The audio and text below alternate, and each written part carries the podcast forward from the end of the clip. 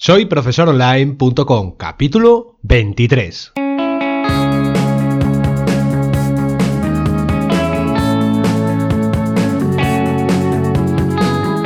Bienvenidos al episodio número 23 del podcast para cualquier persona que desee compartir sus conocimientos y emprender en Internet al mismo tiempo, ganándose la vida con sus propios alumnos virtuales.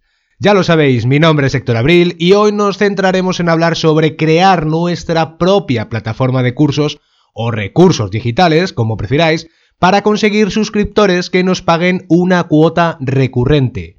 En el pasado capítulo 20 hablamos sobre los membership sites como espacios en Internet donde a cambio de una cuota recurrente mensual, trimestral o anual, o como queráis, conseguiríamos acceder a un servicio de pago. Hoy asentaremos las bases para crear uno de tipo contenido en donde los usuarios abonen un pago recurrente a cambio de contenidos de aprendizaje. Entonces, vamos a situarnos comenzando por las bases para un membership site de este tipo, de contenido.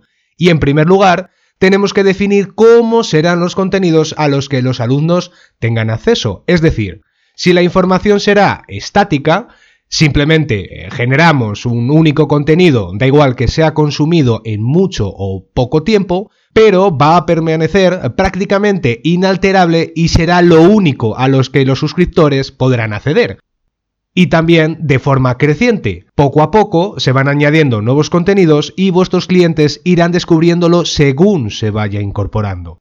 Pero también tenemos que tener muy claro las herramientas que vamos a utilizar. Si nosotros gestionamos nuestra propia plataforma, todo va a estar bajo nuestro control y en nuestro propio alojamiento web. Gestionaremos los pagos, el acceso y la información, siempre a nuestro criterio. Pero también podríamos utilizar una plataforma de terceros. La gestión de pagos, los registros de nuevos suscriptores, sus accesos y todos los contenidos residirán en la plataforma online que contrataremos a un proveedor. Aquí obviamente tendremos que incrementar los costes del servicio y proporcionalmente repercutirlo las cuotas, pero únicamente nos vamos a centrar en la creación de contenidos y nos vamos a despreocupar de aspectos técnicos. Hablemos ahora sobre la frecuencia con que entregamos la información a estos suscriptores, porque este factor es relevante a la hora de plantear un membership site. El hecho de decidir cómo recibirán los suscriptores el acceso al contenido nos hace pensar en el rumbo que tendrá nuestra estrategia. Podemos plantearlo de tipo de tiempo concreto. Este es un caso muy común en academias y en centros de formación. Vamos a pensar en un curso de una duración concreta en la que vuestros alumnos pagan una cuota, por ejemplo, del tipo mensual, eh, durante el tiempo que estén, 4, 6, 9, 12 meses, lo que sea. Obviamente hay que definir que ese curso tenga un comienzo y un fin. Alternativamente se podría cobrar una única cuota, pero siempre es más cómodo para el cliente fraccionar los pagos. Otra forma de decidir cuál será la frecuencia podría ser poco a poco, lo que le llaman los americanos el dripping content, contenido a gotas. Y es que de esta manera el suscriptor va recibiendo progresivamente acceso conforme al tiempo que lleva registrado en el membership site, por ejemplo. Desde la primera semana a un alumno se le podría entregar un capítulo del temario, suficiente ¿eh? para desarrollarlo durante ese tiempo, esa semana que hemos decidido hacer así.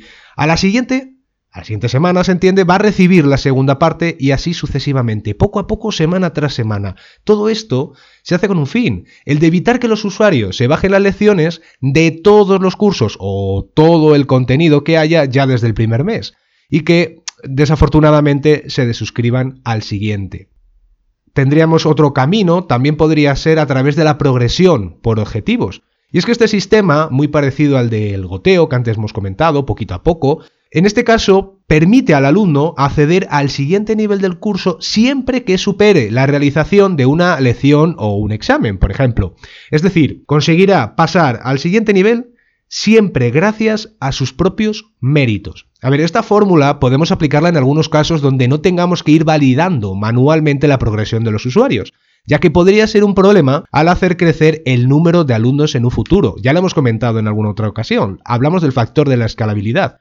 Si en este caso tenemos que ir mirando examen a examen para saber si puede ir avanzando al siguiente nivel este alumno, podríamos meternos en un problema cuando tengamos 100, ya que no nos daría tiempo a hacer otras cosas que a lo mejor automáticamente el sistema puede ir controlando gracias a test de tipo A, B o C, o sí o no, o cualquier otra manera que el sistema pueda corregir automáticamente y librarnos de esa tarea. Y finalmente, tendríamos otro método que sería el de acceso completo.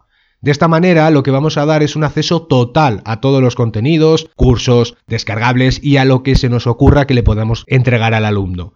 Aquí nos vamos a despreocupar de que los usuarios más avanzados no estén conformes con la progresión en las que se acceden a los contenidos, como sucedía en el caso del dripping o del progresivo por méritos conseguidos. Es decir, hay alumnos que a lo mejor se aburren, no les interesan porque el nivel al comienzo es muy básico y obviamente luego va progresando.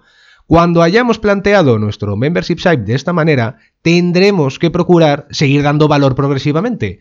Así evitar perder suscriptores que se encuentren pagando una cuota recurrente sin tener nuevos contenidos o ampliando los que ya eh, tenemos ahí. ¿Se entiende, verdad? Entonces, hay otro aspecto muy importante que son las modalidades de pago y que tenemos que tener en cuenta. Vamos a analizar cómo vamos a decidir la frecuencia de pago de nuestro sitio web de membresía y esto hay que decidirlo en función del público que va a consumir toda esa información a la que nosotros le vamos a dar acceso. La manera más común es la de recurrencia. Periódicamente se le pasa al alumno un cargo bancario, cada mes, trimestre, año o cuando sea, y así sigue teniendo acceso por un tiempo más a los cursos, contenidos descargables o lo que sea. Está claro que si la tarjeta bancaria caduca o no tiene saldo en esa cuenta, habrá que avisar al alumno para que lo solucione antes de que pase el tiempo y pierda el interés en renovar su suscripción. Por tanto, cuanto menor sea el tiempo de recurrencia, más sencillo de gestionar serán los problemas con los pagos. Esto si nos pasa dentro de un año, pues tal vez tengamos un problema a la hora de recuperar o darle continuidad a esa suscripción. Normalmente nos encontramos con webs de membresía que nos hacen un descuento si hacemos una contratación anual. Esto suele ser un porcentaje, o se le resta un par de mensualidades, por ejemplo. Lo cierto es que es muy tentador, ya que disponemos de todo el dinero al comienzo de todo un año y en una única vez, pero puede tener sus consecuencias. Una ya le hemos hablado antes con el tema de los pagos, pero pensar que es más fácil de gestionar la tasa de abandono mes a mes, ya que si esperamos un año para analizar el comportamiento de los suscriptores, puede que lleguemos tarde para corregir nuestros propios errores, mientras que si vamos analizando cada mes su comportamiento, podemos hacer pequeñas correcciones para crecer en positivo. No es lo mismo nunca esperar dos años, tres años a descubrir cuál es el factor que nos está perjudicando a solo tardar tres, cuatro o cinco meses. Aunque esto es un factor relevante, lo que hablamos sobre la recurrencia, no tiene por qué ser determinante. Cada caso debe de ser estudiado individualmente y a lo mejor hay casos que es necesario hacer un plan anual en vez de un plan mensual o trimestral. Otra forma que podríamos utilizar sería el acceso de por vida, pensado para un membership site en el que no se ampliarán los contenidos de manera regular. Fijémonos que los alumnos pagan por acceder a esa información, vídeos, documentos, descargables, ya sabéis, lo que sea, y tienen acceso de por vida a ellos cuando quieran consultarlos nuevamente.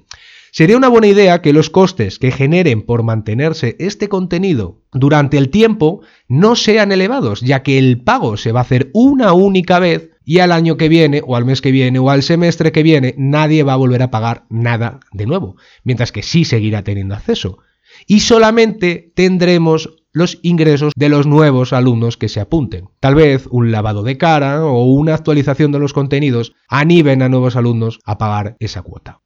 Hay otra modalidad llamada fija. Se parece mucho al modelo anterior de acceso de por vida, pero considerando que solo tendrá el alumno un tiempo concreto para acceder a la información y hasta que se llegue a una fecha determinada.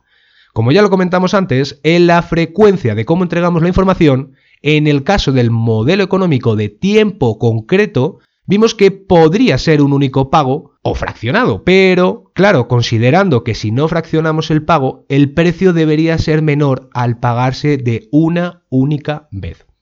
Y dicho todo esto, vamos a pasar a ver los niveles de membresía para nuestro sitio web. El primer caso sería común para todos. Es desde luego el más sencillo. Todos los alumnos pagan el mismo importe por acceder a toda la información que le estamos ofreciendo. No hay ninguna diferencia entre ellos. Todos tienen las mismas condiciones. Está claro que es la manera más fácil de gestionar un mismo nivel para todos. Y realmente el cálculo de los ingresos será multiplicar el precio de la cuota por el número de suscriptores. Podría darse también otro caso, el de tener diferentes niveles. ¿Qué ocurre cuando planteamos distintos tipos de contenidos en virtud de su valor? Nos encontramos con que dependiendo de la calidad y o cantidad, porque ambos casos pueden darse por igual o por separado, cada alumno debería abonar recurrentemente un pago diferente. Vamos a ver algún ejemplo. Vamos a poner el caso de diferentes cursos sobre la misma temática, pero cada uno les enseña de una manera más completa y los prepara mejor aportándole mayores conocimientos. Por tanto, si accedemos a un nivel inferior, pagaríamos una cuota, si accedemos a un nivel superior, pagaríamos otra cuota. Otro caso, otro caso de ejemplo podría ser uno o varios cursos donde haya un nivel en que se pueda conseguir más información adicional o con más valor, como vídeos descargables o inclusive sesiones de tutoría personalizada a cada caso. Es decir, le ofrecemos más valor, no importa la complejidad a la información a la que accede, sino adicionales servicios o contenidos complementarios. Y está claro que tenemos que explicar cuál es la diferencia en cada caso para permitir escoger a los usuarios lo que más les conviene. Entonces, ¿cómo plantear esto de los niveles? Bien, podemos hacer varios planes de suscripción en virtud de diferencias, como lo hemos explicado antes con los ejemplos, y plantearlas como opciones en el momento de la contratación. Hay una regla en neuromarketing sobre las decisiones que tomamos entre varias opciones, y lo que más fácil asimilamos los humanos son las que ofrecen tres posibilidades. Es una comparativa sencilla para nuestro cerebro al solo tener estos elementos. No obstante, pueden ser dos o cuatro en nuestro caso. ¿eh? Por lo que no podemos tomar esta recomendación como la única que es válida. Una forma muy efectiva de explicar los diferentes niveles del membership site es mostrarlos en una tabla, en donde los usuarios puedan comparar fácilmente las diferencias entre cada uno de los planes. Un ejemplo muy sencillo podría ser crear el de tres niveles y mostrar las virtudes de cada uno. Por ejemplo, nivel básico o nivel bronce, por ejemplo, lo que queráis con acceso a algunos descargables y notificaciones. Fijaros, esto podría ser perfectamente gratuito. A cambio, estamos consiguiendo los datos de estos usuarios, email, nombre y algún otro dato que requiráis, por ejemplo. Nivel medio, nivel plata, como queráis, un precio asequible. El contenido se le puede proporcionar mediante un goteo mensual, lo que hablábamos antes del content dripping, gota a gota, para que descubra un curso con el paso de las semanas o meses, mientras que paga una suscripción. Y el nivel avanzado, nivel oro o nivel lo que queráis, con un precio más alto, permitiendo el acceso a toda la información directamente, saltándoselo del goteo, e inclusive teniendo posibilidad de conseguir algo más, algo más que le podáis ofrecer, ¿no? Podríamos hablar de esos descargables complementarios, de esas sesiones de eh, consultoría personalizada que le queráis ofrecer. Ahora vamos a hacer un pequeño resumen de todo lo que hemos aprendido hoy. Hemos analizado cómo debemos de plantear el membership site en virtud de si aportamos o no contenido frecuentemente y de si utilizamos nuestra propia plataforma o de terceros. También hemos comentado sobre el acceso de los alumnos a la información, si es de manera controlada o si es libre y tiene toda de golpe. Por otra parte, mencionamos cómo va a ser la manera a la que gestionamos los cobros en virtud de la recurrencia. Y finalmente hemos hablado que un membership site puede tener más de un nivel y cómo podemos plantear cada uno de ellos. Y con esto llegamos al final del capítulo de hoy. Espero y confío que os haya servido de ayuda el conocer un poco más de cerca estos métodos para plantear vuestro proyecto digital. Ya os digo que queda pendiente hablar sobre muchos más aspectos que tienen los sitios de membresía y cómo utilizarlos para ganarnos la vida con nuestros alumnos online. Pero esto ya lo vamos a hacer en otros podcasts. Para el próximo capítulo hablaremos sobre los llamados lead magnet, una manera de ofrecerles algo interesante a cambio de los datos de un alumno potencial. Trataremos los infoproductos, que no son más que productos virtuales para descargar o consumir en vuestro sitio web. Parece complicado, pero realmente bien planteado es muy fácil. Os esperamos como siempre tener a todos con las orejas siempre bien pegadas al siguiente podcast. Gracias a todos los que nos escucháis por vuestros comentarios, por vuestras recomendaciones en iTunes y por vuestro me gusta en iBox. Recordad que nos podéis escribir desde el formulario de contacto en soyprofesoronline.com. Nos escuchamos ya en el próximo capítulo. Hasta entonces, un enorme saludo. Adiós.